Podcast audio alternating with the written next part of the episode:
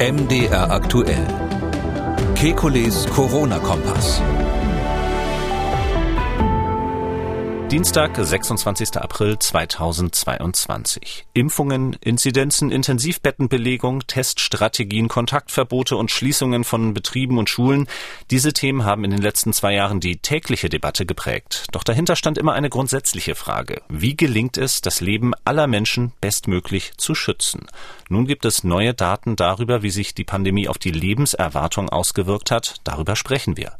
Außerdem gibt es Neuigkeiten rund um Impfstoffe. Zum Beispiel, dass die Zulassung in der EU für den Totimpfstoff von Valneva nicht so schnell kommen wird wie erhofft. Aber wir reden auch über Neuentwicklungen bei der mRNA-Technologie und über einen Impfstoffkandidaten, den selbst eingefleischte Podcasthörer kaum oder noch gar nicht kennen dürften. Und die Bundesregierung wirbt in Anzeigen für die zweite Auffrischungsimpfung, aber sind die Aussagen, mit denen sie dafür wirbt, noch aktuell? Wir wollen Orientierung geben. Ich bin Jan Kröger, Reporter und Moderator beim Nachrichtenradio MDR aktuell. Auch in dieser Woche vertrete ich Camillo Schumann, den Sie sonst an dieser Stelle hören. Jeden Dienstag und Samstag haben wir einen Blick auf die aktuellen Entwicklungen rund ums Coronavirus und wir beantworten Ihre Fragen. Das tun wir mit dem Virologen und Epidemiologen Professor Alexander Kekulé. Hallo, Herr Kekulé. Guten Tag, Herr Kröger. Herr Kekulé, wir fangen wie üblich an an diesem Dienstag mit einem Blick auf die aktuelle Lage und die wird erschwert durch ja, ein gewisses Zahlenchaos, über das wir ja schon letzte Woche gesprochen haben. Die Inzidenz in Deutschland steigt wieder, aber auch das Robert Koch Institut verweist letztlich darauf, dass das auch damit zusammenhängen kann, dass eben letzte Woche wenig gemeldet worden ist rund um die Osterfeiertage und jetzt da eben noch Nachmeldungen eine Rolle spielen wird. Deswegen möchte ich mich heute gar nicht so groß mit der Inzidenz und mit den Infektions Infektionszahlen aufhalten. Aber es gibt ja auch andere aktuelle Entwicklungen, über die wir sprechen können. Eine zum Beispiel ist, dass in vielen Bundesländern die Osterferien geendet haben in diesen Tagen. Und wenn man sich so umschaut, dann merkt man mal wieder, dass eben das Bildungssystem in Deutschland föderal ist. Wenn es nämlich um die Testpflichten und die Maskenpflichten geht, da hat jetzt jedes Bundesland seinen eigenen Weg gefunden. Wie beurteilen Sie dort die aktuelle Entwicklung? Naja, wir haben an den Schulen immer noch das Problem, dass ähm, insbesondere beim Lehrpersonal viele krank sind und ähm, das ist natürlich dann auch blöd für die Kinder, wenn der Unterricht ausfällt. Und auch bei den Kindern selber ist es natürlich so, wenn man jetzt viele äh, Tage fehlt äh, aufgrund von Isolierungsmaßnahmen, ähm, dann versäumt man auch Unterricht, sodass ähm, ich finde, da muss man so eine Balance finden. Einerseits will man natürlich Infektionswellen in der Schule verhindern, weil die eben auch ähm, ihrerseits den Unterricht einschränken. Andererseits ähm, ist es so, ähm, wenn man äh, zu viele Maßnahmen ergreift, dann sind eben die Kinder zu wenig in der Schule. Und ähm, äh, da dazwischen scheint jedes Bundesland so seinen eigenen Weg zu suchen. Hm, ich finde so grundsätzlich die ganz alte Formel, man muss sich da auf die Dinge zurückbesinnen, die, die von Anfang an gegolten haben. Ähm, beim Grundschüler, bei den kleineren also ist es ganz klar, ähm, für die ist das Maskentragen mühsam. Bei denen ist auch eher anzunehmen, dass das die Kommunikation stört und solche Dinge. Und da würde ich eher ähm, äh, darauf gehen, dass man die regelmäßig testet. Aber jetzt, wenn jetzt in den nächsten Tagen ähm, die Infektionslage sich langsam beruhigt, ähm, schneller auf die Masken verzichten. Ähm, bei der ab der Sekundarstufe muss ich jetzt sagen, ähm, auch als jemand, der selber ältere und jüngere Kinder hat, ähm, ich finde, das ist jetzt keine Katastrophe, wenn die noch eine Weile Maske tragen müssen im Unterricht. Ähm, ich habe so das Gefühl, dass manche Schüler, wenn sie jetzt älter sind und zum Beispiel aufs Abitur zusteuern, ähm, auch hauptsächlich Interesse dran haben, gesund zu bleiben und nicht wollen, dass das jetzt kurz vorher noch zu irgendwelchen Isolierungsmaßnahmen kommt oder die Prüfungen ausfallen oder was auch immer so dass die, glaube ich, auch selber ein Interesse haben, die Maske zu tragen. Und da würde ich eben einfach unterscheiden. Bei den Älteren würde ich bei der Maskenpflicht noch eine Weile bleiben. Ähm, und bei den Jüngeren, meine ich, kann man es jetzt dann so nach und nach ausschleichen, aber weiterhin testen. Ähm, warum sich da die Bundesländer nicht darauf einigen können, ist, ist für mich schwer zu verstehen, weil ich glaube, diese Balance zwischen pädagogischen Interessen und der Kontinuität im Unterrichtsbetrieb, die ist ja jetzt nicht so schwer zu knacken oder da, da ein halbwegs, sage ich mal, plausible Mittelweg zu finden, ist nicht so wahnsinnig schwer, meine ich. Mhm, das Testen haben Sie schon angesprochen. Über den Winter haben sich ja Schülerinnen und Schüler und auch deren Eltern dran gewöhnt, dass da dreimal die Woche die Schulkinder getestet worden sind. Ähm, braucht es das Ihrer Ansicht nach noch in dieser Häufigkeit oder was wäre Ihre Empfehlung? Es geht eben hauptsächlich darum, Ausbrüche nicht völlig unerkannt zu lassen, weil wenn man in so einer Schulsituation, gerade wenn man bei den Jüngeren auf die Masken verzichtet, ähm, einen Ausbruch hat mit Omikron, dann hat man halt in kürzester Zeit alle angesteckt. Und ähm, es ist auch so, dass die, die schon mal eine Covid-Infektion hinter sich haben, sich mit Omikron nochmal infizieren können. Wahrscheinlich kann man sich sogar mit den verschiedenen Omikron-Untervarianten äh, mehrfach infizieren, ähm, so dass ich schon es für sinnvoll halte, ähm, einen Ausbruch zu erkennen. Da will man einfach wissen, was los ist. Das ist auch besser für die Eltern, weil natürlich die Kinder Kontakt dann auch mit Risikopersonen haben, selbst wenn die geimpft sind, ist es einfach ähm, gut zu wissen, ja, da ist jetzt gerade ein Ausbruch in der Schule, was machen wir und wie, wie sage ich mal, drastisch man darauf reagiert. Das ist ja etwas, das kann dann durchaus von Schule zu Schule unterschiedlich sein, je nach der Befindlichkeit der Eltern. Also wenn jetzt alle Eltern und vielleicht auch noch die Lehrer sagen, ach nee, das lassen wir hier einfach laufen, dann finde ich, ist das ähm, bei Omikron bei jungen Menschen, Kindern eine Option. Ähm, wenn aber da einige dabei sind, die sagen, nee, das will ich auf gar keinen Fall und ich will, dass jetzt Gegenmaßnahmen ergriffen werden, dann muss ähm, die Schule da eben die Gegenmaßnahmen ergreifen meines Erachtens, weil man ähm, jetzt Kinder nicht dazu zwingen kann, sich zu infizieren. Nach den Tests habe ich auch deswegen gefragt, weil so unter Medizinerverbänden in den letzten Tagen wieder die Diskussion darüber gestartet ist, wie lange es noch kostenlose Bürgertests geben soll. Also der Vorstandsvorsitzende der Kassenärztlichen Bundesvereinigung, Andreas Gassen, war zum Beispiel zu lesen. Er sagt, richtig wäre es, anlasslose Bürgertests zu stoppen. Alternativ sollten PCR-Tests vollumfänglich gefördert werden. Ja, und dieser Vorstoß findet durchaus Sympathie. Da gibt es zum Beispiel den Bundesverband der Ärzte im öffentlichen Gesundheitsdienst, weil es eben die Zahl der zu übermittelnden Testergebnisse deutlich reduzieren würde. Ähnliches ist von den Labormedizinern zu hören. Und auch der Pandemierat der Bundesärztekammer hat sich ähnlich geäußert. Dort ging es hauptsächlich auch um wirtschaftliche Gründe. So ein Vorstoß jetzt, wir erinnern uns noch an den letzten Herbst. Da wurde für einen Monat, glaube ich mal, dieser kostenlose Bürgertest ausgesetzt und dann mit, ja, mit großer Entschuldigung dann wieder eingeführt. Ähm, ja, ist es jetzt das richtige Signal? Ja, also man muss da die Baustellen so ein bisschen unterscheiden. Also das eine sind die Schulen, über die wir gerade gesprochen haben. Da brauchen wir die Tests definitiv weiter, insbesondere wenn wir in den jüngeren Klassen die Maskenpflicht fallen lassen. Das zweite ist ähm, natürlich nur, um das der Vollständigkeit halber zu erwähnen, Krankenpflege, ähm, Altenpflege und Krankenhäuser. Äh, da brauchen wir natürlich die Tests und zwar muss das Personal mit PCA-Tests getestet werden. Ähm, da kann man sich nicht auf die Schnelltests verlassen. Und dann eben die, der dritte große Bereich, soll man den den Bürgern die Möglichkeit geben, weiterhin sich kostenlos bei ähm, Bedarf testen zu lassen. Ich bin dafür, das weiterzumachen. Also die, das Kostenargument überzeugt mich nicht. Ja, da ist viel Geld für ausgegeben worden, das ist klar. Ähm, aber ähm, an keiner Stelle war das Geld so sinnvoll investiert wie an dieser Stelle. Vielleicht, vielleicht noch ähm, ergänzt durch die Masken, ähm, die, die mal ausgegeben wurden. Das waren wirklich die Dinge, die am meisten geholfen haben in dieser Pandemie. Da ist sehr, sehr viel anderes Geld ausgegeben worden, wo wahrscheinlich noch unsere Kinder und Enkelkinder abbezahlen werden müssen äh, für mhm. Dinge, die also weniger wirksam waren ähm, in Deutschland. Und deshalb meine ich, dass, äh, dass so ein wirksames Instrument jetzt ähm, einfach abzuschaffen, ist nicht sinnvoll. Ähm, wenn ich von der Kostenseite drauf schaue, ist es ja auch so, also die Pflicht zur, zur, zur Testung ist ja quasi nirgendwo noch gegeben. Es gibt ja kein 3G mehr. Man muss, man muss sich nicht mehr testen lassen, um irgendwo reinzukommen, wenn man jetzt nicht eben im Krankenhaus oder ähnliches arbeitet. Ähm, und deshalb nimmt die Zahl ja sowieso ab. Viele Menschen sehen Omikron jetzt auch als, ähm, sag ich mal, nicht vermeidbares Übel an oder riskieren halt dann einfach eine Infektion oder haben es schon gehabt und sagen, wenn es jetzt nochmal kriegt, wird es auch nicht so schlimm sein. So dass ich glaube, dass die Zahl der freiwilligen Bürgerteste sowieso drastisch zurückgeht.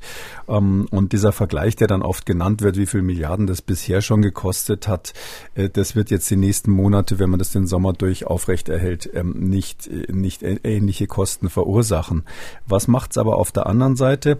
Es ist gerade für die Menschen, die ein hohes Risiko haben persönlich oder einfach glauben, dass sie ein Risiko haben oder sich da besser fühlen, immer eine Option, ganz niederschwellig sich mal testen zu lassen, zum Beispiel bei Familienzusammenkünften, wenn dann eben auch ältere Menschen dabei sind oder Menschen mit einem besonderen Risiko.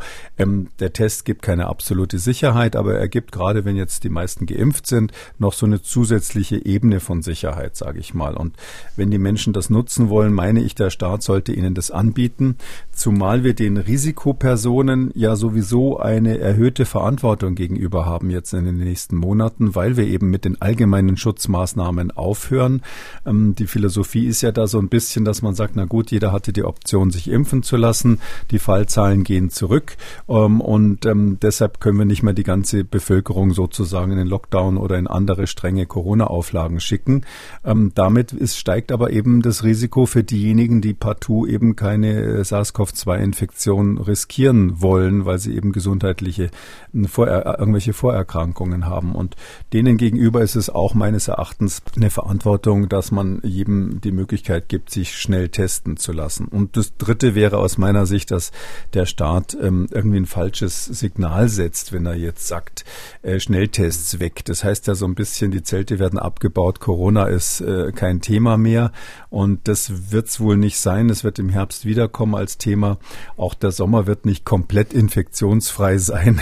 ähm, das ist, ist eigentlich ziemlich klar, aber wir werden keine Nullinfektionen haben. Und deshalb ist es einfach gut, wenn, wenn man auch so von, von der politischen Geste her ähm, das weiterhin aufrechterhält und den Bürgern zeigt, dass sie hier das umsonst bekommen.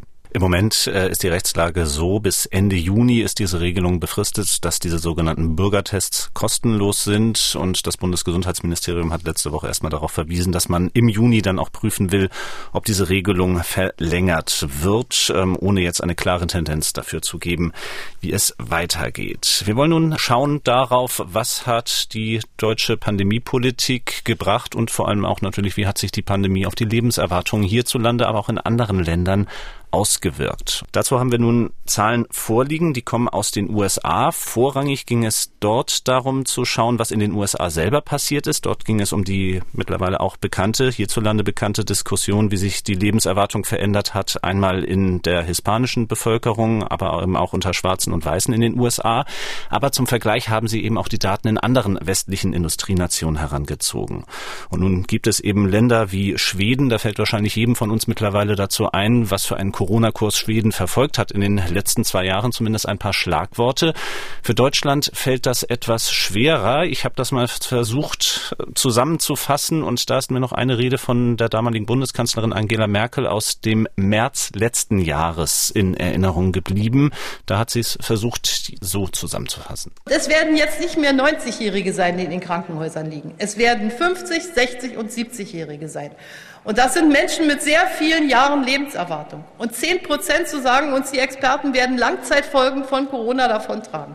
Das heißt, es lohnt sich, um jeden zu kämpfen, dass er die Infektion nicht bekommt. Und das ist unsere gemeinsame Aufgabe, mit möglichst viel Freiheit für jeden, mit möglichst viel Normalität für jeden, aber auch mit möglichst viel Rücksicht darauf, dass nicht Tausende von Menschen noch sterben müssen. Und das muss, die, äh, muss das Ziel sein. Soweit also Bundeskanzlerin Merkel damals im März 2021. Ja, auf der einen Seite so viele Menschen vor Infektion zu schützen wie möglich, auf der anderen Seite auch so viele Freiheiten zu ermöglichen, wie es eben geht. Das war jedenfalls mein Eindruck, wie man vielleicht in einer halben Minute deutsche Pandemiepolitik der letzten zwei Jahre zusammenfassen kann. Gehen Sie damit?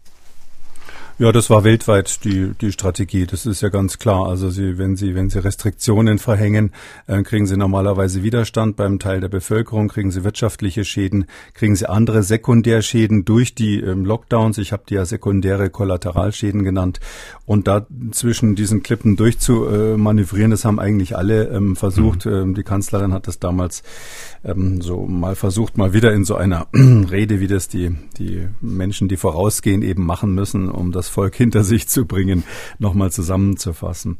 Also diese US-Studie ähm, ist deshalb so spannend, weil ähm, die haben eigentlich auf amerikanische, Sie haben es schon gesagt, mhm. die haben die amerikanische Situation beleuchten wollen.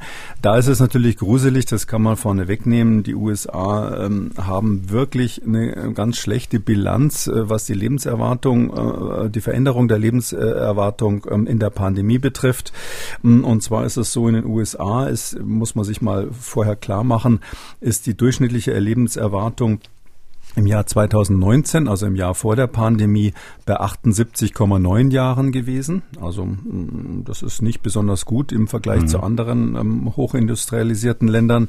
Ist dann gesunken im Jahr 2020, im ersten Pandemiejahr auf 76,99, also 77 Jahre ungefähr. Das ist schon deutliches Absinken. Und dann nochmal gesunken im Jahr 2021. Da ist es eher eine Schätzung, die die gemacht haben, aber die ist relativ gut gemacht worden auf 76,6, sodass die insgesamt eine äh, Nettoverlust sozusagen an durchschnittlicher Lebenserwartung von 2,3 Jahren ungefähr haben. Das ist schon enorm für so ein mhm. Land wie die USA, die ja medizinisch eigentlich in Teilen zumindest hervorragend aufgestellt sind, die die ganzen Top-Forschungsergebnisse hatten in, im Bereich äh, Covid und auch sonst in der Virusforschung und Epidemiologie eigentlich mitführend sind mit den Engländern zusammen. Ähm, klar haben die dort das Thema, das ist eben anders als bei uns, dass ähm, in der ersten Welle insbesondere die schwarzen und die hispanische Bevölkerung be betroffen waren, wesentlich äh, mehr als die weiße Bevölkerung. Interessanterweise in der zweiten Welle, also 2021 in den USA, dann ähm, ungefähr gleich viel oder die Weißen sogar etwas mehr. Woran liegt es? Die anderen sind einfach ähm, sozusagen schon infiziert oder gestorben äh, gewesen, sodass die weiße Bevölkerung dann sozusagen in der zweiten großen Welle das Virus abbekommen hatte und auch eine Verringerung der Lebenserwartung hatte. Aber es ist eben so, in den USA ist die Grundausgangsbasis äh, einfach schlecht gewesen mit nicht einmal 79 Jahren durchschnittlicher Lebenserwartung. Ähm, und die anderen Länder, das waren eben 19 Peers, wie die das nannten, also Vergleichsländer, mhm. die sie einfach herangezogen haben. Da gehörte eben hauptsächlich europäische Länder dazu, Neuseeland, äh, Südkorea, Israel, dann von den außereuropäischen und natürlich auch Deutschland. Und darum ist es ähm, einfach unfreiwilligerweise so ein ganz guter hm, Benchmarking, würde man da in der Wirtschaft sagen, also so ein Vergleich, wie gut haben wir denn abgeschnitten bei der Lebenserwartung. Das ist deshalb ein wichtiger Vergleich, weil da wird ja, werden ja positive und negative Rech ähm, Effekte sozusagen ähm, saldiert an der Stelle. Es gibt ja auch positive Effekte, zum Beispiel, dass es weniger Unfalltote gab während der hm. Pandemie. Das ist ganz klar durch die persönlichen Zurückhaltungen und auch andere Krankheiten, andere Infektionskrankheiten sind zurückgegangen. Es gab kaum Influenza in dieser Zeit und äh, andere Infektionskrankheiten bei Kindern kaum. Naja, und wenn man sich das so anschaut, ähm, ist der, der Vergleich ähm, oder der, der, der Mittelwert, sage ich mal, von den ganzen Vergleichsländern, die die genommen haben, das war natürlich jetzt nicht äh, Brasilien oder Russland oder so dabei, sondern das waren alles Länder, die man mit den mhm. USA von, vom Gesundheitssystem her vergleichen kann, ähm, wie eben auch Deutschland. Bei denen ist es insgesamt so, dass es einen leichten Rückgang gab ähm, von 0,29 Jahre Lebenserwartung über die zwei Jahre Pandemie. Also 0,29 Jahre ist im Durchschnitt die Lebenserwartung zurückgegangen. Aber wenn man sich eben jetzt fragt, wo lag da Deutschland im Vergleich zu diesen mhm. ganzen anderen, muss man sagen, in Deutschland ist es so, dass die Lebenserwartung nach dieser Studie um knapp 0,5 Jahre zurückgegangen ist über die ja. ganze Pandemie. Also schlechter geworden um 0,5. Das heißt, wir liegen deutlich schlechter als der Durchschnitt dieser 19 Peers, dieser 19 Vergleichsländer zu den USA. Und wir sind ungefähr genauso schlecht, wenn man es mal so sagen darf, wie Spanien. Also man denkt ja immer in Deutschland, wir haben es hier besser gemacht. Die Rede von Frau Merkel mhm. gerade hat in die Richtung ja auch gedeutet. Also mit 0,5 Jahren Verlust daraus zu gehen aus den zwei Jahren Pandemie ähm, an Lebenserwartung, das ist schon drastisch. Wenn ich jetzt mal zum Gle Vergleich unseren Frank äh, Nachbarn Frankreich nehme, die, die, da denkt man ja, ja, die sind vielleicht so ungefähr wie wir. Nee, von wegen, die haben 0,14, also die haben nur 0,14 Lebensjahre Verlust mhm. im Gegensatz zu 0,5 bei uns. Das heißt also, äh, im Vergleich zu dem, was wir hätten leisten können, ist es so, dass wir mehr Lebenserwartung verloren haben, als meines Erachtens drin gewesen wäre, wenn wir alle Entscheidungen in dieser Pandemie richtig getroffen hätten. Ich äh, nenne mal ein paar absolute Zahlen dazu. Bei Deutschland also hatten wir 2019 81,16 Jahre Lebenserwartung. Sie sagten schon 0,5 Jahre weg, also sind wir jetzt bei 80,67. Sie hatten auch äh, Frankreich und Spanien genannt, ähm, gerade weil Spanien genau diesen gleichen Verlust hatte. Da war es eine ganz andere Entwicklung. In Spanien ist vor allem im ersten Jahr der Pandemie äh, die Lebenserwartung deutlich gesunken, im darauffolgenden Jahr allerdings auch wieder gestiegen. Wenn wir jetzt aber mal vergleichen, dass wir am Anfang der Pandemie in Deutschland immer davon geredet haben, dass wir doch dieses gute Gesundheitssystem im internationalen Vergleich haben mit den vielen Krankenhäusern, mit den vielen Intensivbetten. Das ist es ja wahrscheinlich, weswegen Sie sagen, hier hätten wir im Vergleich mit einem Land wie zum Beispiel Spanien deutlich besser abschneiden müssen. Ja, natürlich. Wir hatten die größten Überkapazitäten im Intensivbereich und wir haben ja vor der Pandemie schon Überkapazitäten überhaupt bei den Betten gehabt, bei den Krankenhäusern. Da waren ja eigentlich immer die Bemühen, das mal, Bemühungen, das mal wegzurationalisieren. Also man kann, muss aber nochmal sagen, es sind sozusagen Mittelwerte aus dem, was man reingeholt hat, dadurch, dass die Pandemie eben auch bestimmte Erkrankungen verhindert hat ähm, und, äh, und die Gegenmaßnahmen insbesondere Erkrankungen verhindert haben und dem, was man verloren hat, insbesondere natürlich durch die äh, Pandemie assoziierten ähm, Probleme, kann natürlich auch nicht stattgehabte Behandlung gewesen sein. Sowas spielt auch eine Rolle, mhm. wobei ich glaube, dass das in Deutschland nicht der größte Faktor ist. Das Interessante ist, es gibt tatsächlich Länder, die sind in der Hinsicht Pandemiegewinner. Und zwar ist es hier nicht ganz überraschend für die, die den Podcast schon länger hören. Neuseeland ähm, hat 0,34 Lebensjahre gewonnen in der Bilanz. Das heißt also, die mhm. bei denen ist nicht so, dass die äh, weniger Lebenserwartung als vor der Pandemie haben, sondern inzwischen mehr. Ähm, genauso Norwegen 0,37 und äh, Südkorea 0,36. Also in dieser Größenordnung ein Dritteljahr ungefähr an Lebenserwartung dazu gewonnen haben die Länder, die bisher sozusagen, wenn ich mal so sagen darf, alles so weit es irgendwie ging, halt richtig zu machen. Was bedeutet das? Das bedeutet, dass man eben, wenn man so eine Pandemie hat, äh, dadurch, dass die Menschen vorsichtiger sind und dass, das, dass es weniger Unfälle gibt und verschiedene andere Probleme nicht auftreten, man eigentlich bei optimaler Reaktion ähm, zwar eine wirtschaftliche Einbuße bekommen würde, das wäre sozusagen der akademische Blick darauf. Man hätte sicherlich auch psychologische, sage ich mal, Nachteile, soziale Nachteile und das Ganze würde auf der anderen Seite der Waagschale sozusagen würde da liegen eine verlängerte Lebenserwartung, die man hat, dadurch, dass die Menschen ja auch wenn sie nicht draußen sind, eben vorsichtiger sind. Ähm, das wäre sozusagen unser Zielkorridor gewesen für Deutschland plus 0,3 ungefähr 0,3 bis 0,5 0,4. Stattdessen haben wir eben die Situation, dass wir minus 0,5 ungefähr haben. Das heißt also, wir liegen also weit unter dem, was äh, man hätte sagen können, was theoretisch möglich gewesen wäre. Und wenn man bei uns schaut, wie viele Tote wir hatten durch, durch SARS-CoV-2, dann ist ja auch der, da der Vergleich nicht besonders rosig. Dann kommt man natürlich unweigerlich in die Diskussion, woran hat's gelegen? Und nach zwei Jahren kann man da natürlich jede Menge Punkte sammeln. Wenn wir es vielleicht auf zwei, drei Punkte zusammenfassen könnten, die Ihnen dazu einfallen, gibt es da welche?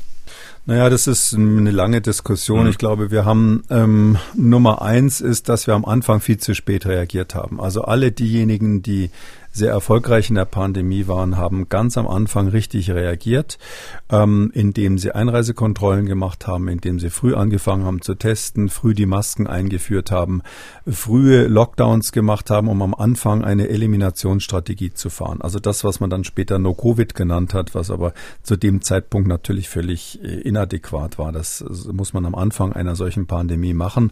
Ähm, da sind einfach erhebliche Fehler gemacht worden, kann man klar sagen, weil weil, weil die Politik an der Stelle nicht in Deutschland nicht gut beraten war. Ähm, andere haben die Pandemiepläne aus der Schublade gezogen und abgearbeitet.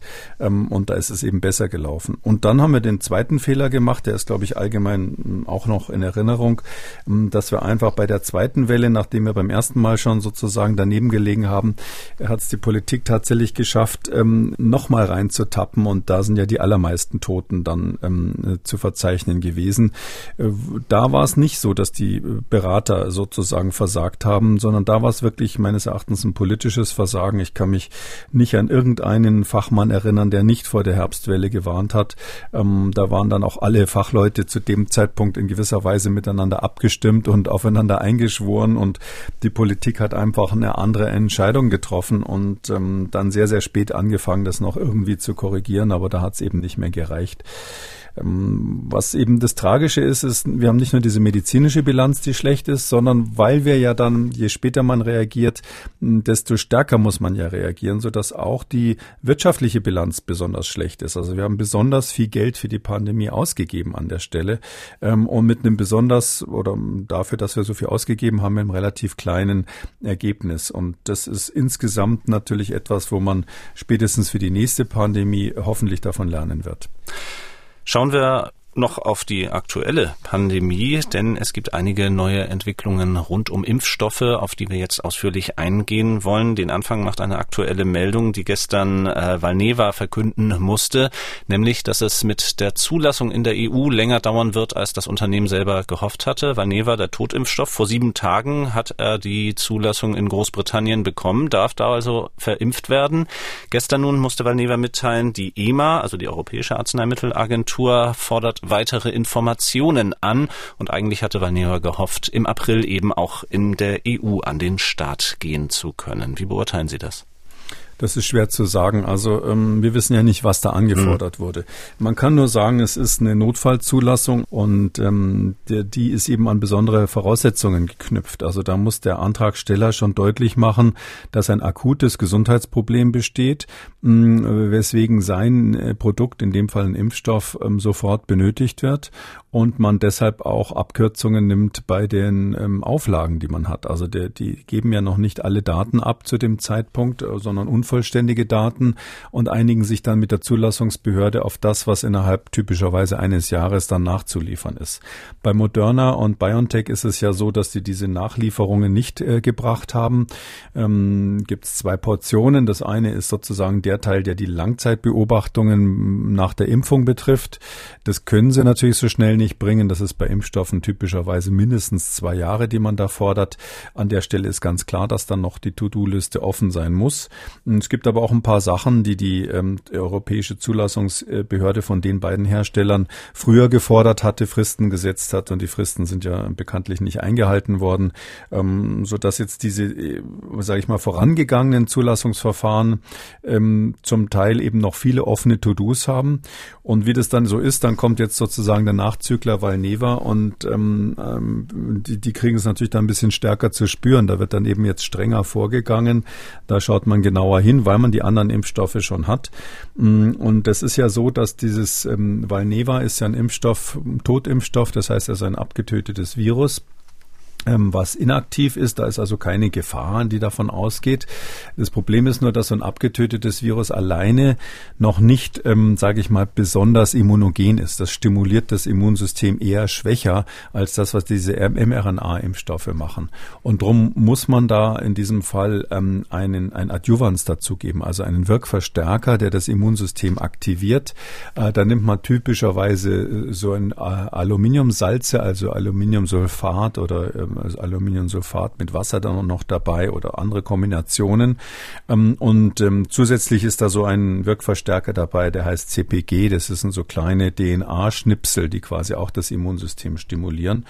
Und bei diesen Zusatzstimulationen ähm, ist es eben so, dass der Hersteller schon nachweisen muss, dass diese zusätzlichen Stimulationen von Vorteil sind.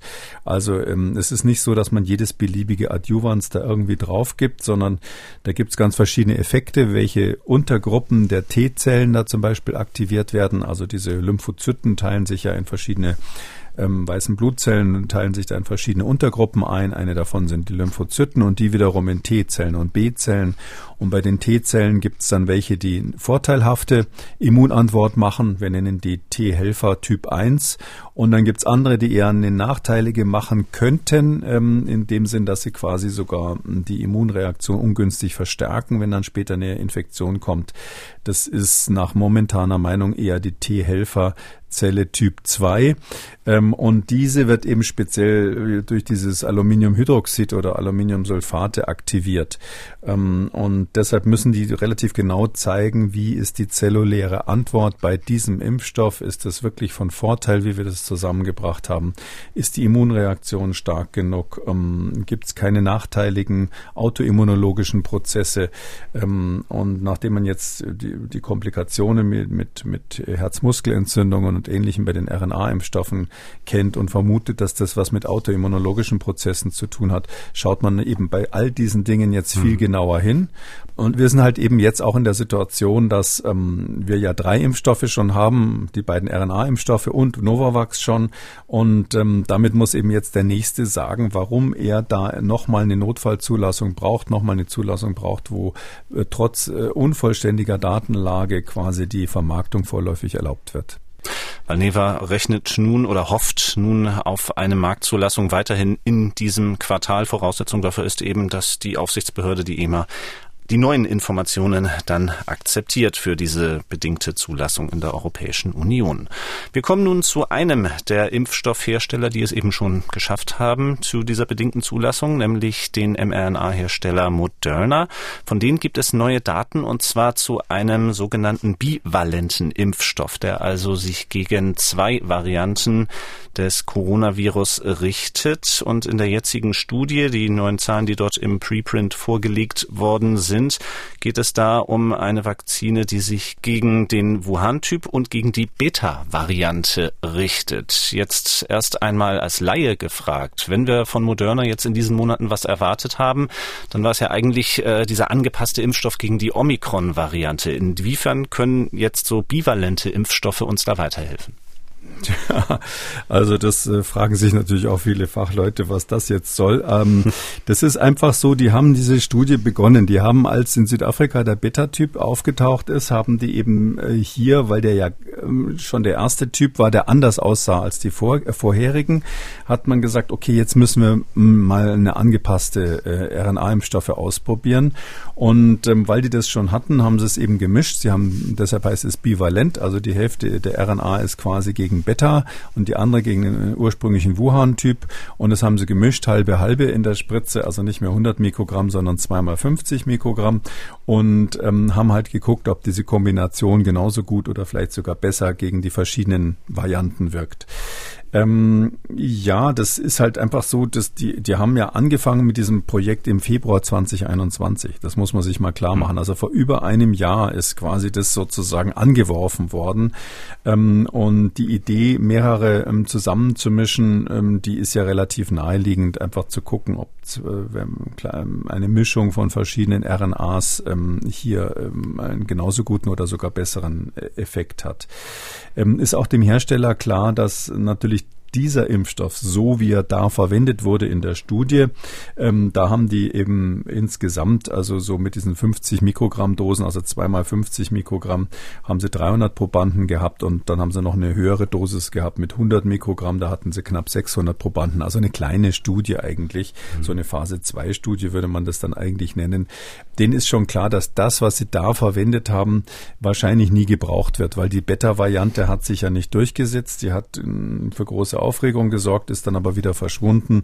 Mm, und ähm, deshalb ähm, wird man diesen Impfstoff nicht brauchen. Aber es ist ja auch ein bisschen Marketing gewesen. Letzte Woche haben eben drei verschiedene Hersteller, wir werden über die anderen auch noch sprechen, mhm. eben damit geklappert, dass sie jetzt was Neues haben. Da haben die eben als erstes gesagt, ähm, schaut mal her, wir haben da diese tollen Daten mit den bivalenten Impfstoffen. Inwiefern können uns denn diese Daten denn trotzdem noch weiterhelfen, selbst wenn Sie jetzt sagen, wahrscheinlich gegen die Varianten, gegen die wir jetzt noch animpfen müssten, wird uns dieser Impfstoff konkret wenig helfen? Ich glaube, das ist schon ganz interessant, weil also die Daten, das Ergebnis ist ja so, es sind nicht sehr viele Probanden gewesen, aber das Ergebnis ist kurz gesagt so. Ähm, wenn man äh, damit boostert, dann ist es so, dass das Bivalente, also wenn man mit dem Bivalenten arbeitet, bezüglich der Antikörper, die generiert werden, also die sogenannten neutralisierenden Antikörper, die also wirklich das Virus wegfangen können, hat man da gemessen, ist es ein Ticken besser, als wenn man jeden einzelne, jede Komponente einzeln hat. Also es wirkt jetzt mal die konkreten Zahlen gegen den Typ, der in, äh, nach dem Ausbruch in Norditalien weltweit zirkulierte, die sogenannte D614G-Variante, ungefähr 1,7 mal besser, wenn man jetzt bivalent statt die Einzelkomponenten nimmt. Gegen Beta wirkt es 2,7 mal besser. Das ist klar, weil ja Beta direkt mit drinnen ist. Das ist also der deutlichste Effekt. Aber, und das ist eben aktuell gerade ganz interessant, auch gegen Omikron ist die Wirkung ungefähr zweifach so gut. Also wenn man das, wenn man eine Mischung aus Beta hat und dem ursprünglichen Wuhan-Typ in dem Impfstoff, kriegt man gegen Omikron, was ja gar nicht mit drinnen ist in mhm. dem Impfstoff, eine etwa doppelt so gute Schutzwirkung jetzt hier bezogen auf die Boosterung. Und das ist schon wichtig, weil wir dadurch wissen, ähm, im Prinzip war das ja auch schon aus den Booster-Experimenten klar, wenn man dem ähm, Immunsystem quasi äh, unterschiedliche Viren anbietet, entweder nacheinander und oder in dem Fall eben genau zugleich, dass sich dann dann das Spektrum der Antikörper ausweitet und man auch ganz neue Varianten äh, mit abdeckt, auch solche, die man noch gar nicht kennt. Und ganz offensichtlich funktioniert ja unser Immunsystem so. Das lernen wir jetzt bei der Corona-Pandemie erst im Detail kennen. Vorher hat man nur so eine grobe Vorstellung davon gehabt. Aber es ist ganz offensichtlich so, dass im Laufe unseres Lebens unser Immunsystem immer wieder neue Viren kennenlernt.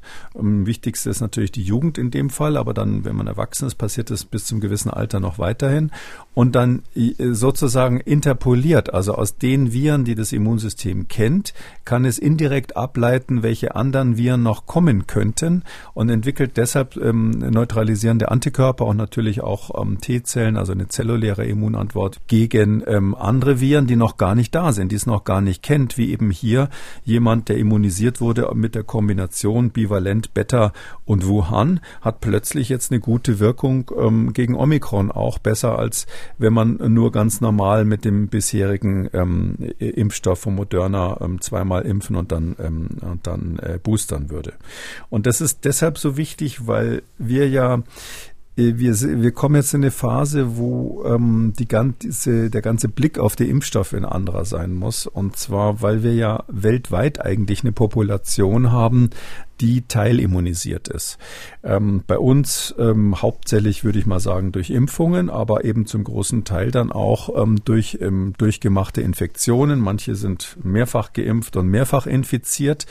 Und so ähnlich mit Nuancenunterschieden ist es auf der ganzen Welt natürlich in den weniger entwickelten Ländern ähm, meistens die natürliche Infektion, die die Immunität macht, sodass die neuen Impfstoffe eigentlich immer äh, auf einem ganz anderen immunologischen Hintergrund wirksam sein müssen. Die müssen bei Menschen wirksam sein, die eben schon mal das Virus oder einen Impfstoff gesehen haben und deshalb ist es eigentlich, sprechen wir eigentlich nur noch von Boosterimpfungen in dieser mhm. Definition. Und äh, hier ist quasi der wichtige erste Schritt gemacht worden, dass man gesagt hat, okay, so eine Kombination, wie sieht's dann aus? Ähm, hat das einen Booster-Effekt noch? Ist das besser oder nicht? Und das ist als Voraussetzung für eine spätere Impfung, die natürlich dann im Herbst höchstwahrscheinlich ähm, ähm, äh, eine Komponente enthalten muss, die gegen Omikron auch wirksam ist oder gegen Omikron ähnliche Viren wirksam sein muss, weil, weil Omikron der modernste Typ von SARS-CoV-2 ist, wenn ich so sagen darf, und die Weiterentwicklungen wahrscheinlich von dort ausgehen werden. Jetzt nur mal so zur Vorstellung, wie weit das Beta weg ist von Omikron. Also die Beta-Variante, die da mit drinnen ist, die hat nur vier, vier von diesen 32 Mutationen, die typischerweise bei Omikron im S-Gen sind. Das heißt also, es ist schon so, dass, dass man noch einiges tun muss oder dass es doch eine ganz andere Sache ist, sich gegen Omikron ähnliche Viren dann zu verteidigen. Und da müssen die Hersteller dann überlegen, zusammen mit den Staaten, mit den Fachleuten, welche Kombination ist sinnvoll. Omikron ist auf der anderen Seite keine besonders gefährliche Variante. Soll man eine stärkere Wirksamkeit gegen Delta haben, zum Beispiel, falls das wiederkommt und dafür auf eine Wirkung gegen Omikron teilweise verzichten, weil man sagt, das ist verkraftbar.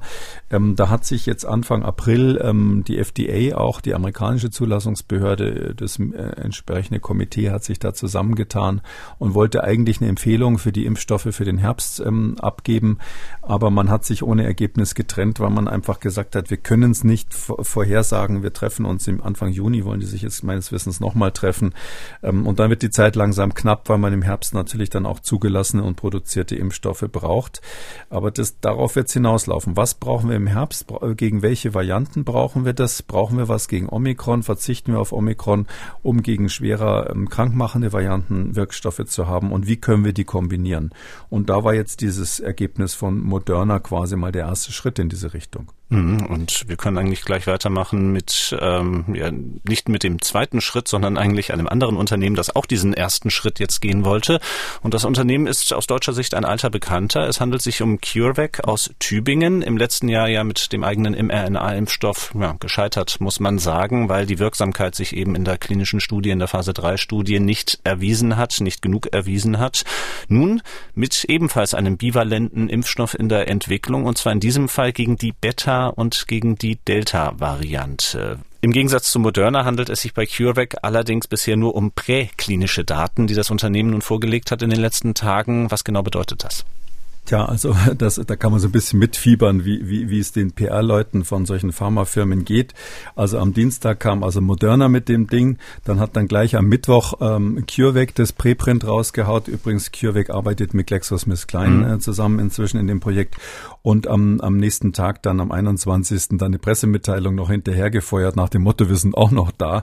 Das ist immer wichtig, wenn man eine Aktiengesellschaft ist. Das ist ganz klar, weil sonst der eigene Kurs immer absinkt, wenn jemand anders ähm, vermeintliches Lead-Produkt irgendwie hat. Ähm, wenn man genau hinschaut, hat CureVac hier leider mh, mm, kurz gesagt, Sie haben es gesagt, präklinische Daten nur geliefert. Das heißt also, das sind eigentlich nur Tierexperimente, die macht mhm. man, bevor man eine Phase 1 klinische Prüfung am Menschen hat. Und was ja äh, Moderna gemacht hat, ist eigentlich schon eine Phase 2 Prüfung gewesen. Das heißt also, sie sind weit weg von der, äh, von dem, was hier die, die amerikanischen Wettbewerber zu bieten haben. Ähm, und das ist so, dass man an Mäusen und Ratten getestet hat. Ähm, man muss eigentlich sagen, die wichtigsten Experimente sind am Friedrich-Löffler-Institut ähm, gemacht worden. Das ist ja äh, das Bundesinstitut für Tierkrankheiten, Tierinfektionen auf der Insel Riems. Und die haben dort die Sicherheitslabore, die man dafür braucht. Und die haben eigentlich, sagen wir, sagen wir mal, die Experimente, so wie ich es verstanden habe, ähm, gemacht. Und die haben, ähm, sage ich jetzt mal zur Ehrenrettung, äh, immerhin gezeigt, dass wenn man jetzt Beta und Delta mischt, dass man an diesen Nagetieren im Labor, ähm, äh, obwohl man ja dann für jede Komponente die Dosis halbiert typischerweise, eine etwa gleich gute, so sagen sie in diesem Preprint, etwa gleich gute zelluläre Antwort hat und auch Antikörperantwort hat.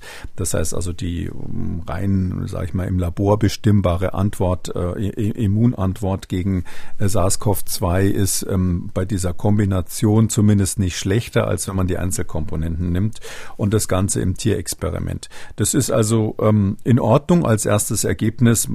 Ich würde mal mutmaßen, dass CureVac das nicht jetzt rausgeht rausgehaut hätte, wenn jetzt nicht die Konkurrenz gerade mhm. mit ihrem ähm, Produkt gekommen wäre, weil das jetzt eigentlich keine so überraschende Sache ist. Ähm, man weiß jetzt, ja, die arbeiten auch dran, die haben die Mischung Beta und Delta. Auch das ist natürlich eine Mischung, die wahrscheinlich nicht gebraucht wird, einfach weil Beta ja inzwischen verschwunden ist. Ähm, weiß man aber nicht. Also mhm. kann auch sein, dass plötzlich wir hier im Ende August darüber sprechen, dass irgendwo in einem Staat, den wir noch gar nicht nennen können, eine jetzt wiederum Beta-ähnliche Variante aufgetaucht ist. Und dann ist es gar nicht so schlecht, sowas mal in der Schublade zu haben für alle Fälle. Aber kurz gesagt, Moderna und BioNTech liegen im Vergleich zu dem, äh, was jetzt CureVac da zu bieten hat, leider immer noch deutlich vorne. CureVac hat überschrieben mit der eigene Impfstoffkandidat zeigt eine hohe Wirksamkeit. Genau das war ja das Problem bei CureVacs erstem Versuch im letzten Jahr sozusagen, dass dort eben bei der Steigerung der Dosis relativ schnell Nebenwirkungen aufgetreten sind. Ähm, das ist jetzt natürlich noch gar nicht gesagt mit dieser Studie, was das angeht. Ne? Da müssen jetzt weitere Daten und Ergebnisse vorliegen.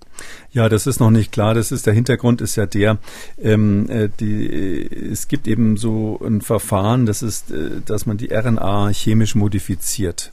Ähm, die wird quasi diese Messenger-RNA von Moderna und BioNTech da wird ähm, ein Baustein, die, es gibt vier verschiedene Bausteine, die sind so hintereinander gereiht in, in so einem RNA-Molekül zu einer langen Kette. Und einer dieser Bausteine heißt Uridin, was auch immer das ist. Und dieses Uridin, das wird ausgetauscht gegen ein anderes chemisch hergestelltes Molekül, das sogenannte Pseudouridin. Und ähm, das hat zur Folge, das ist ein ganz wichtiger Effekt, dass einerseits die Immunantwort, die Nebenwirkungen schwächer werden, weil sonst so eine freie RNA in der Zelle einfach immer als Virus erkannt wird und die Zelle dann denkt, äh, Mensch, da ist ein Virus da und zwar in großer Menge, weil man ja ziemlich viel da reinspritzt. Und dann gibt's eben eine Überreaktion, die zur Folge hat, dass das ganz schnell eliminiert wird, ähm, weniger gut ähm, diese S-Antigene produziert werden, also dieses Spike-Protein vom SARS-CoV-2, was ja eigentlich produziert werden soll, wird eben in geringerem Maße produziert, weil das Immun Immunsystem sofort zuschlägt und das Ganze abräumt. Man hat mehr Nebenwirkungen und eigentlich weniger Produktion von dem Spike-Protein, die man haben möchte. Und deshalb dieses Pseudouridin einzubauen, ein, ein guter Trick. Ähm, das ist ja, haben wir auch schon ein paar Mal drüber gesprochen. Möglicherweise wird es da auch einen Nobelpreis äh, dafür geben. Ähm, und ähm, die Frau Carico, die das entwickelt hat, die arbeitet ja bei, bei BioNTech und ähm, CureVac hat das eben nicht übernommen. Also keiner weiß genau warum, aber wenn sie es übernehmen würden, müssten sie natürlich ähm, Patente, Patentgeld dafür bezahlen. Und zwar, ich schätze mal, nicht zu knapp. Und ähm, Moderna hat das einlizenziert und CureVac eben meines Wissens bisher nicht. Gibt auch Gründe möglicherweise, das dann wegzulassen oder andere Methoden andere Varianten, da werden wir gleich noch über eine sprechen, wie man äh, möglicherweise ähm, äh, Impfstoffe herstellen kann und auf, diese, äh, auf dieses Pseudouridin verzichten kann. Aber das war wohl, sage ich mal, der große strategische, wissenschaftliche Fehler von CureVac wahrscheinlich bei der ersten Vakzine. So ganz genau weiß man es nicht, woran es gelegen hat, aber die meisten Leute sagen, das ist ein ziemlich offensichtlicher Grund, warum die Vakzine von CureVac nicht so gut funktioniert hat wie die Wettbewerber. Und nun schauen wir noch auf einen weiteren Wettbewerber und da muss ich ehrlich zugeben, der war mir bis gestern dann auch nicht bekannt, als Sie mich dann sozusagen darauf aufmerksam gemacht haben. Es handelt sich um Arcturus, klang für mich jetzt erst einmal wie der Superheld im Fernsehprogramm eines privaten Spartenkanals, ist aber ein US-amerikanisches Unternehmen. Ja, was lässt sich über Arcturus erst einmal sagen? Ähm, was, welche Vorerfahrungen, welche Vorkenntnisse bringt Arcturus erst einmal mit jetzt für diese Impfstoffentwicklung? Also die Firma kannte ich auch nicht. Ich kenne zum Teil die Leute, die die gegründet haben. Und natürlich habe ich die Publikationen gelesen, die jetzt die Vorarbeiten zu dem waren, was ich hier jetzt gerade dann auch wieder am 20.04. rausgehaut haben. Also dann gleich am Mittwoch hinterher. Ähm, meistens wissen die, die Fachleute unter sich, wann wer was fertig hat. Und deshalb ist es kein Zufall, dass das mhm. alles in der gleichen Woche kommt, weil eben diese Dinge eigentlich wahnsinnig wichtig sind. Gerade für ein kleineres Unternehmen. Acturus gibt's ähm, seit 2013, kommt aus San Diego. Das sind zum großen Teil oder zum Teil auch Wissenschaftler, die schon vorher in San Diego gearbeitet haben. Und da ist, ist Venture Capital und Geld von größeren äh, Firmen natürlich dahinter letztlich. Die haben selber vom Hintergrund so ähnlich wie CureVac, die haben sich einfach der mRNA-Therapie im weitesten Sinne verschrieben. Die haben Produkte auch ähm, für andere Infektionskrankheiten in der Pipeline, auch zur Bekämpfung von Krebserkrankungen und ähnliches. Ich muss jetzt sagen, ich, äh, ich hoffe, dass ich da nicht daneben liege, ähm, aber ich glaube, es ist noch kein Produkt auf dem Markt, mit dem sie Geld verdienen. Das ist aber nicht ungewöhnlich bei so mhm. kleinen Firmen. Gerade in den USA funktioniert das ganz gut. Man sammelt dann große Mengen Geld ein mit guten Ideen. Ähm, da kommen Fachleute und beugen sich drüber und sagen, jawohl, das ist Geld wert. Und dann gibt es eben Investoren, die das riskieren. Das funktioniert in den USA um Klassen besser als bei uns. Also bei uns ist es echt schwer, Investoren für gute Ideen zu bekommen, nicht nur in der, äh, nicht nur in der Biotechnologie. Und ähm, äh, dort, die ist eine der vielen ähm, Boutiquen, wie man früher zu sowas mhm. gesagt hat, die eben da erfolgreich waren.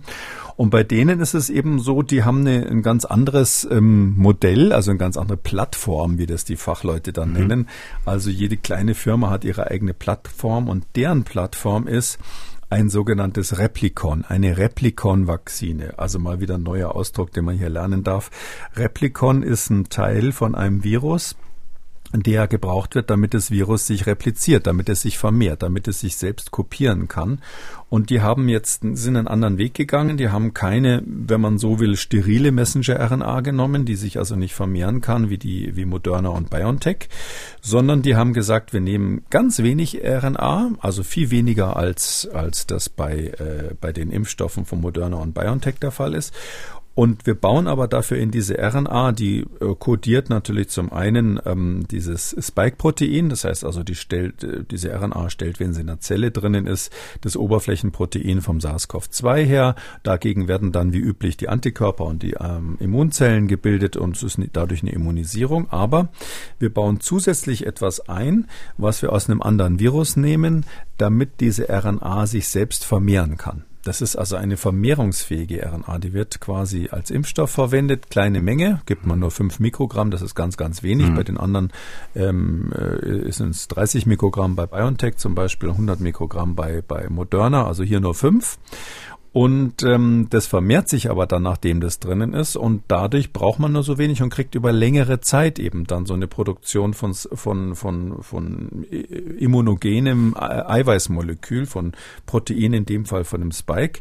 Und das hat eben den Vorteil, dass man weniger Nebenwirkungen hat, rein theoretisch nur eine Impfung braucht, kein Booster aber dafür eben mehrere Wochen lang quasi dann still und leise dieses Spike-Protein an der Injektionsstelle und vielleicht irgendwo anders im Körper gebildet wird. Mhm, und das ähm, kann ich mir vorstellen, könnte natürlich wiederum zusätzlichen Diskussionsstoff in sich bergen. Was kann man denn dazu weiter noch sagen? Wie ja letzten Endes einerseits gefährlich, wie erprobt ist das alles? Ja, das ist natürlich noch nicht so erprobt. Also ähm, ich sag mal das Positive vorneweg. Also in der Studie, die die jetzt ver ver veröffentlicht haben, die haben sie in Vietnam gemacht. Das war eine Phase 3 Studie, also schon was ziemlich Großes mit ungefähr mhm. 16.000 Probanden. Also das ist eine große Studie gewesen. Und da haben sie eben jetzt ähm, bei Delta und Omikron quasi, die, die Menschen sind mit Delta und Omikron gefährdet gewesen. Da haben sie immerhin gezeigt, dass die Wirksamkeit des Impfstoffs 55 Prozent ist bezüglich äh, symptomatischer Infektionen. Mhm. Jetzt erinnern wir uns dran, 90 Prozent war mal die Wirksamkeit Wirksamkeit ähm, bei BioNTech oder 95 Prozent bei BioNTech und Moderna. Da klingt 55 Prozent wenig. Das ist aber so, dass das ja damals noch gegen den Wildtyp war. Mhm. Und ähm, jetzt ist das eben gemessen gegen Delta und Omikron. Wahrscheinlich ist äh, jetzt bezüglich der, der Vermeidung jeglicher Art von Infektion, also symptomatischer Infektion, wahrscheinlich sind die RNA-Impfstoffe, die wir schon haben, da auch nicht viel besser. Und schwere Infektionen, das ist eben hier immer das Wichtige, was man sagt, schwere Verläufe oder auch tödliche Verläufe, wurden also zu über 95 Prozent verhindert. Das heißt also, das sieht eigentlich von dem her sehr positiv aus. Äh, es ist quasi, wenn es Tote gab, von insgesamt gab es zehn Tote im Beobachtungszeitraum und neun von denen waren in der Placebo-Gruppe, also in der die keinen Impfstoff bekommen haben. Also daher sage ich mal, das sieht gut aus. Auch die Nebenwirkungen waren weniger, wenig keine Myokarditis beobachtet. Das ist auch kein Wunder bei nur 16.000 Teilnehmern, weil das ja sehr selten ist. Und sieht also wirklich äh, zunächst mal von der Klinik her gut aus. Ist eine ähm, gute, gute klinische Studie dort in Vietnam. Und ja, und Sie haben es angesprochen. Mm, jetzt ist natürlich die Frage, wie die Bevölkerung zum Beispiel in Deutschland darauf reagiert, dass dieses RNA RNA-Molekül sich selbst repliziert. Hm, da muss man dran erinnern, äh, dass es ja auch Lebendimpfungen gibt. Ja, wenn Sie, wenn Sie Kinder äh, heutzutage gegen Masern, Mumps, Röteln äh, impfen, dann sind das ja ähm, abgeschwächte, aber noch lebende Viren, also vermehrungsfähige Viren. Da haben Sie echte Viren, die sich dann vermehren in dem Kind und dadurch zu einer äh, guten Immunität führen. Ähm, hier hat man kein ganzes Virus, sondern nur einen kleinen Teil von dem Virus, nämlich ähm, etwas, was dieses Spike-Protein produziert von, von SARS-CoV-2, von dem Pandemievirus, plus aus einem, wie die in der Pressemitteilung ähm, vorsichtig geschrieben haben, aus einem Alpha-Virus haben sie die Komponenten rausgenommen, die man braucht für die Replikation, das sogenannte Replikon. Das sind vier verschiedene Gene, die man da eingebaut hat, damit das Ding sich selbst vermehren kann, aus irgendeinem Alpha-Virus. Tja. Und wenn man dann genauer nachschaut in der Arbeit, beziehungsweise ich kannte die noch, weil das ist gerade letztes Jahr mal veröffentlicht worden, dann weiß man, das ist das, das Alpha-Virus, was jetzt in der Presseerklärung so, ähm, so neutral genannt wird. Da handelt es sich, es sich um das Virus der venezuelanischen Pferdeenzephalitis das ist gut bekannt, weil das mal als Biowaffe, als Biowaffe verwendet werden sollte. Äh, die USA und ich meine auch Vektor in Russland, in der Sowjetunion damals haben das versucht als Biowaffe einzusetzen. Es ist also schon ein ziemlicher Hammer, wenn man damit infiziert wird, ähm, wird durch Insekten übertragen dort in Südamerika und äh, da ist man schon ziemlich krank. Also nur wenige sterben, also die Sterblichkeit ist glaube ich unter fünf Prozent, aber es ist ein sehr krankmachendes Virus und ich sehe auch schon die Appelle der äh, der Impfgegner, die dann die Erkrankten an dem venezuelanischen Pferdeenzephalitis-Virus zeigen und sagen, schaut mal her, da von diesem Virus sind da Komponenten drin. Aber so ist es halt in der in der in der Molekularbiologie, wenn Sie aus so einem Virus nur dieses kleine Element rausnehmen, was für die Kopie, Selbstkopie der RNA notwendig ist, dann ist es, äh, hat es kein Stück die Gefährlichkeit von dem Ursprungsvirus. Aber ich verstehe deshalb auch, warum die mhm. nur von einem Alpha-Virus gesprochen haben und nicht genau beim Namen genannt haben, wo sie dieses Replikon her hatten. Mhm, wenn das dann vielleicht auf die einfache Frage hin zurückführen können, wie bedenklich ist dann diese Entwicklung?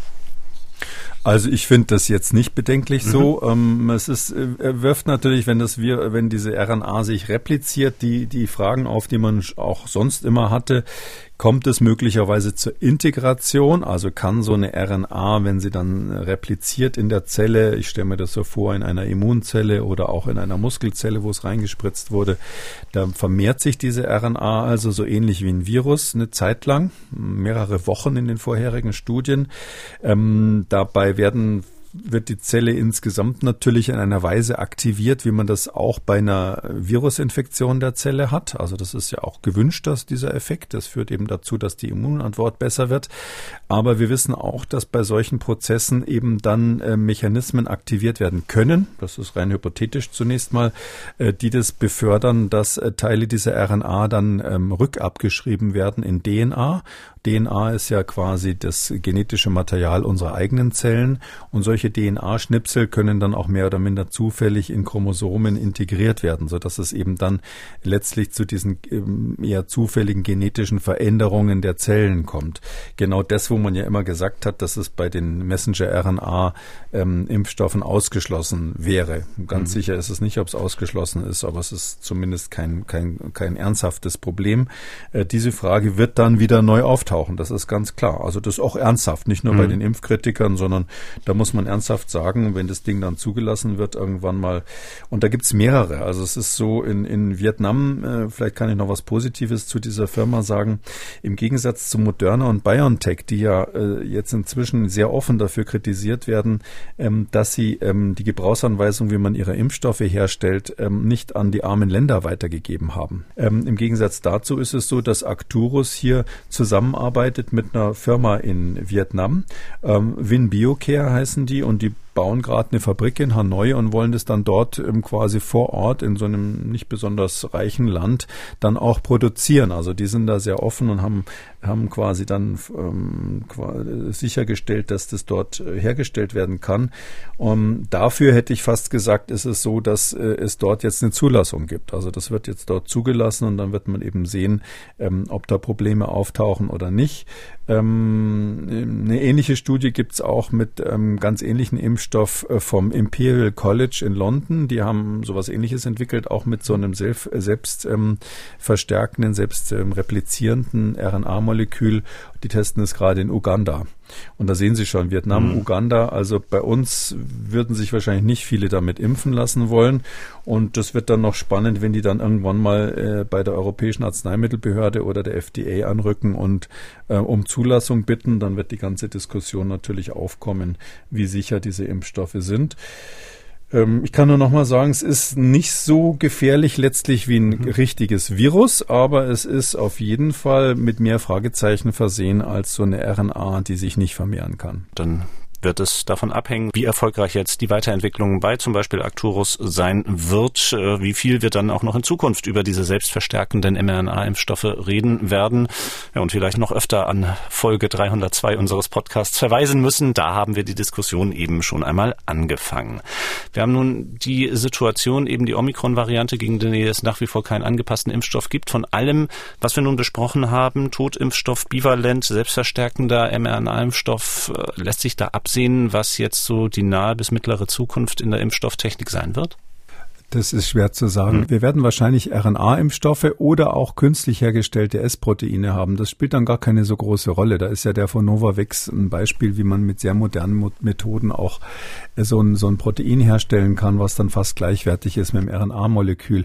Aber wie auch immer wird es so aussehen müssen, dass wir eben den Trick nachmachen, den unser eigenes Immunsystem drauf hat, dass wir eben durch eine Impfung oder vielleicht auch durch mehrere Impfungen oder durch Kombinationen ähm, zukünftige Varianten des SARS-CoV-2 mit abdecken. Also das wird das quasi vorhersagen. Da kann man übrigens mit künstlicher Intelligenz, mit Simulationsprogrammen von Computern schon so ein paar Vorhersagen machen. So richtig perfekt sind die noch nicht, aber äh, es geht in die Richtung, dass wir da äh, ein Optimum finden, welche typischen Epitope, wie wir sagen, also welche äh, Dinge, die das Immunsystem erkennt an so einem Protein, müssen vorhanden sein, damit es eben dann möglichst universell gegen verschiedene Varianten von SARS-CoV-2 geht. Das wenn wir das haben und dann vielleicht auch noch einen Impfstoff, der zumindest Todesfälle äh, relativ langfristig verhindert, mindestens mal zwei, drei Jahre lang eine deutliche Wirkung zur Vermeidung von Todesfällen hat, dann sind wir eigentlich impfstoffmäßig am Ziel an. Und dann sollte er natürlich auch noch für Kinder verträglich sein,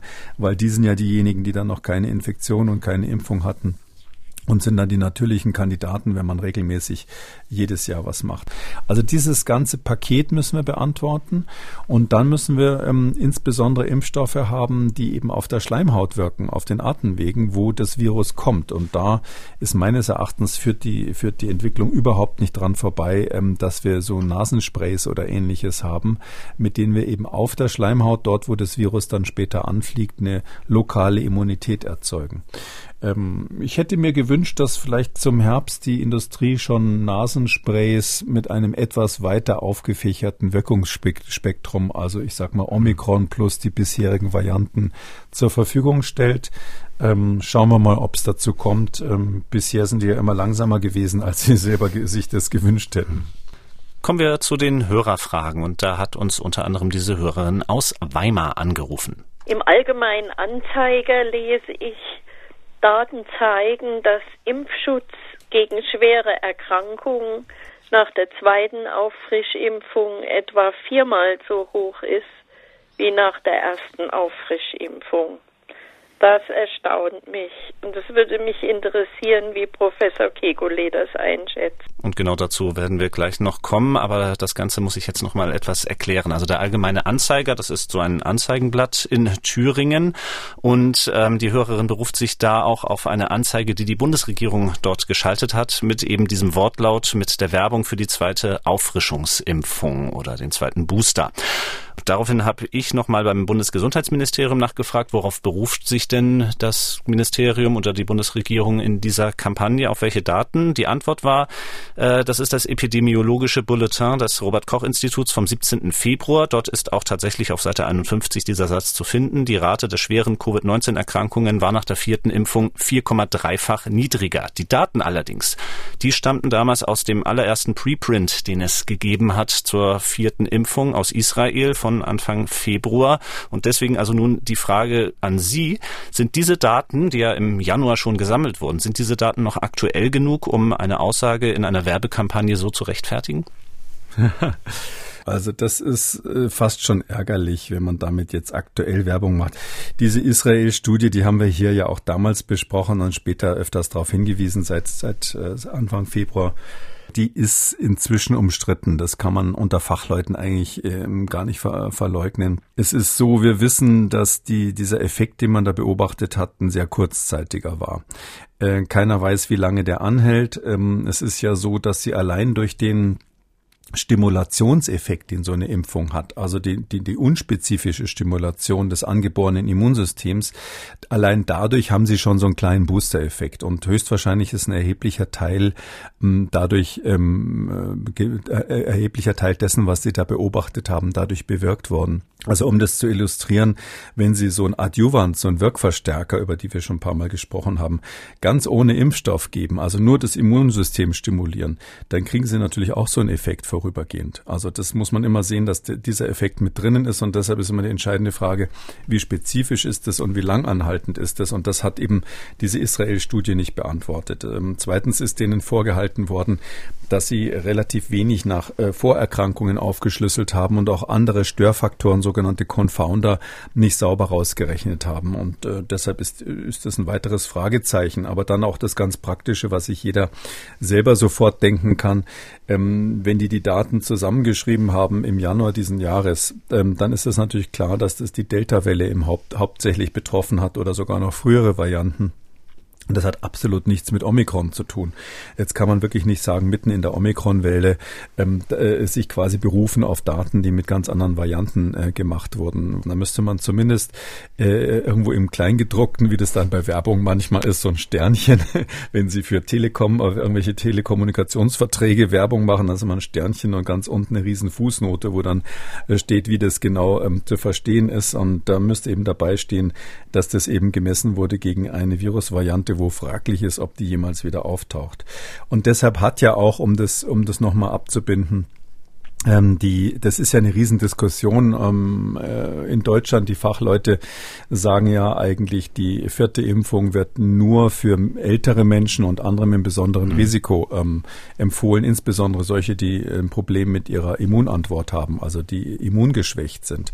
Ähm, und in den USA, um das nochmal konkret zu sagen, die, ist es ja so, da hat die FDA, also die Zulassungsbehörde dort, die hat ähm, die Boosterung für die, die vierte Impfung zugelassen ab fünf nach langer Diskussion.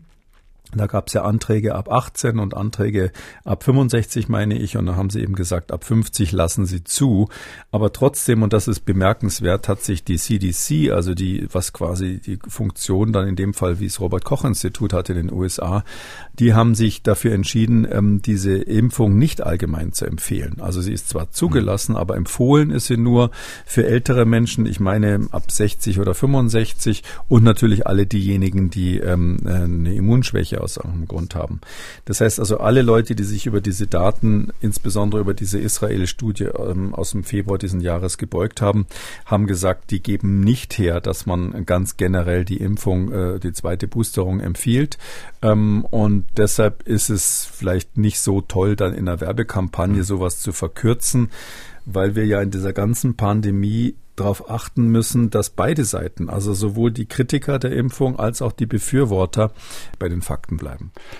Martina Gräb hat uns geschrieben, ich habe bei der Impfung mit BioNTech letzten Sommer schwere Nebenwirkungen entwickelt, unter anderem eine Myokarditis, diverse Kreislaufbeschwerden wie extremer Schwindel, Schwächeanfälle und weitere nennt sie dort und einen extremen Schub meiner neurologischen Vorerkrankung, der Syringomyelie in der Halswirbelsäule, die bis dahin acht Jahre lang nahezu keine Beschwerden machte.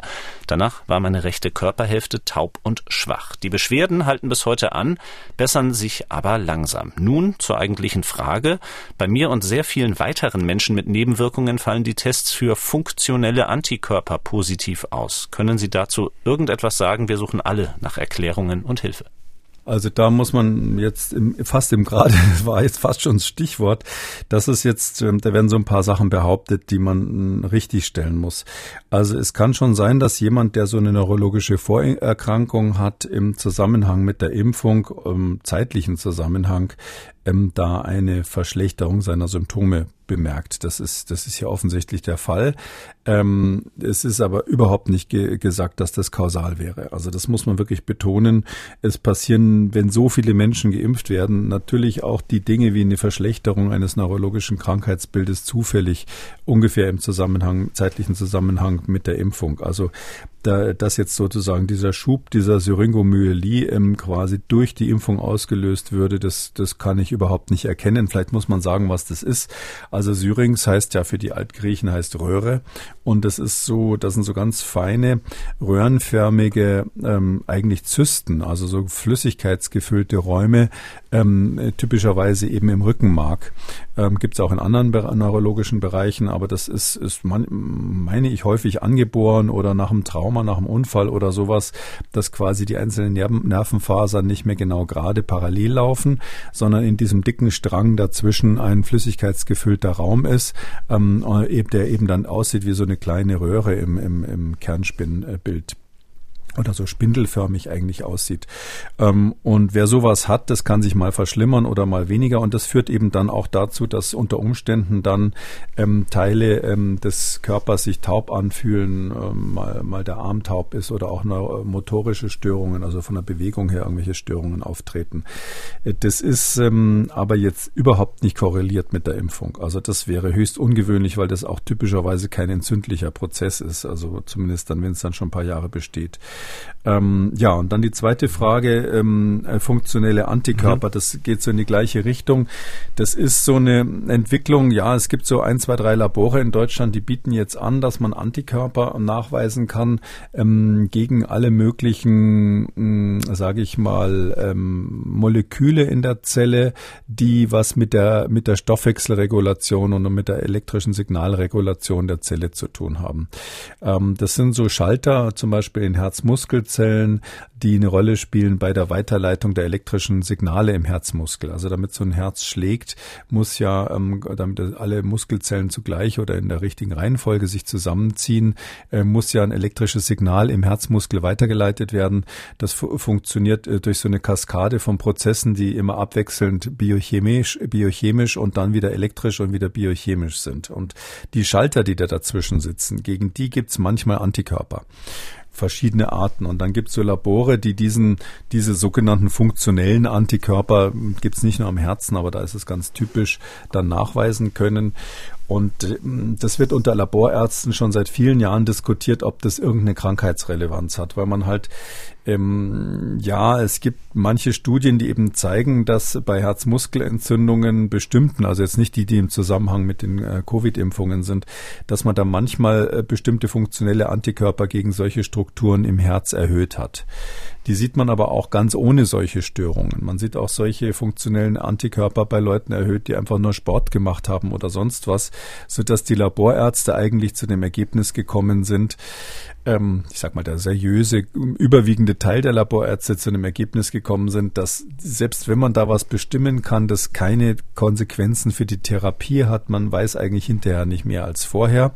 Drum werden diese Tests auch nicht von der Krankenkasse bezahlt. Da gibt es so eine Kommission, die setzt sich da immer wieder zusammen und überlegt, was wird bezahlt und was nicht. Und alles, was jetzt keinen klaren Vorteil für die Gesundung des Patienten hat, wird eben nicht bezahlt. Dazu gehören diese Tests. Ich will nicht ausschließen, dass in einigen Jahren der eine oder andere funktionelle Antikörper plötzlich dann auch eine Bedeutung bekommt. Aber im Moment ist es wie Kaffeesatz lesen, wie so ein Rorschach-Test, wo eigentlich der Psychologe quasi so Tintenkleckse den, dem Patienten vorlegt und jeder sieht irgendwas anderes da drinnen, je nach seiner subjektiven Befindlichkeit. So ähnlich ist es, wenn man diese funktionellen Antikörper auswertet. Das kann man dann in so ein Labor schicken lassen, sein Blut, die sehr viel Geld damit verdienen. Man muss das selber bezahlen, weil die Kassen diese Leistung zu Recht nicht erbringen. Und ähm, ähm, das ist relativ typisch, dass Menschen, die dann auch so mm, dieses Problem haben, dass sie irgendwie eine chronische Erkrankung haben, an der sie seit vielen Jahren leiden, häufig dann auch neurologische Erkrankungen. Und dann verschlechtert sich sowas auch noch im Zusammenhang mit der Impfung. Das ist natürlich totaler Mist, ja. Und dann sucht man nach Begründungen dafür und dann gibt man Geld aus für solche Tests. Aber ich kann nur sagen, lassen Sie das. Das bringt nichts. Und die Tests, die wirklich ähm, ein, ein gutes Ergebnis haben, mit dem man irgendwas anfangen kann, die werden alle von der Krankenkasse bezahlt. Damit sind wir am Ende der 302. Ausgabe von Kekules Corona-Kompass. Vielen Dank, Herr Kekule. Wir hören uns dann am Samstag wieder, dann wieder zu einem Hörerfragen-Spezial. Bis dahin, vielen Dank. Gerne, vielen Dank Ihnen, Herr Krüger. Und wenn Sie eine Frage haben, dann schreiben Sie uns. Die Adresse lautet mdraktuell-podcast.mdr.de oder rufen Sie uns an, kostenlos unter 0800 300 2200. Kekulis Corona-Kompass gibt es als ausführlichen Podcast unter Audio und Radio auf mdr.de, in der ARD-Audiothek bei YouTube und überall, wo es Podcasts gibt. Und wer das ein oder andere Thema noch einmal vertiefen möchte, alle wichtigen Links zur Sendung und alle Folgen zum Nachlesen finden Sie unter jeder Folge unter Audio und Radio auf mdr.de. MDR aktuell. Kekules Corona-Kompass.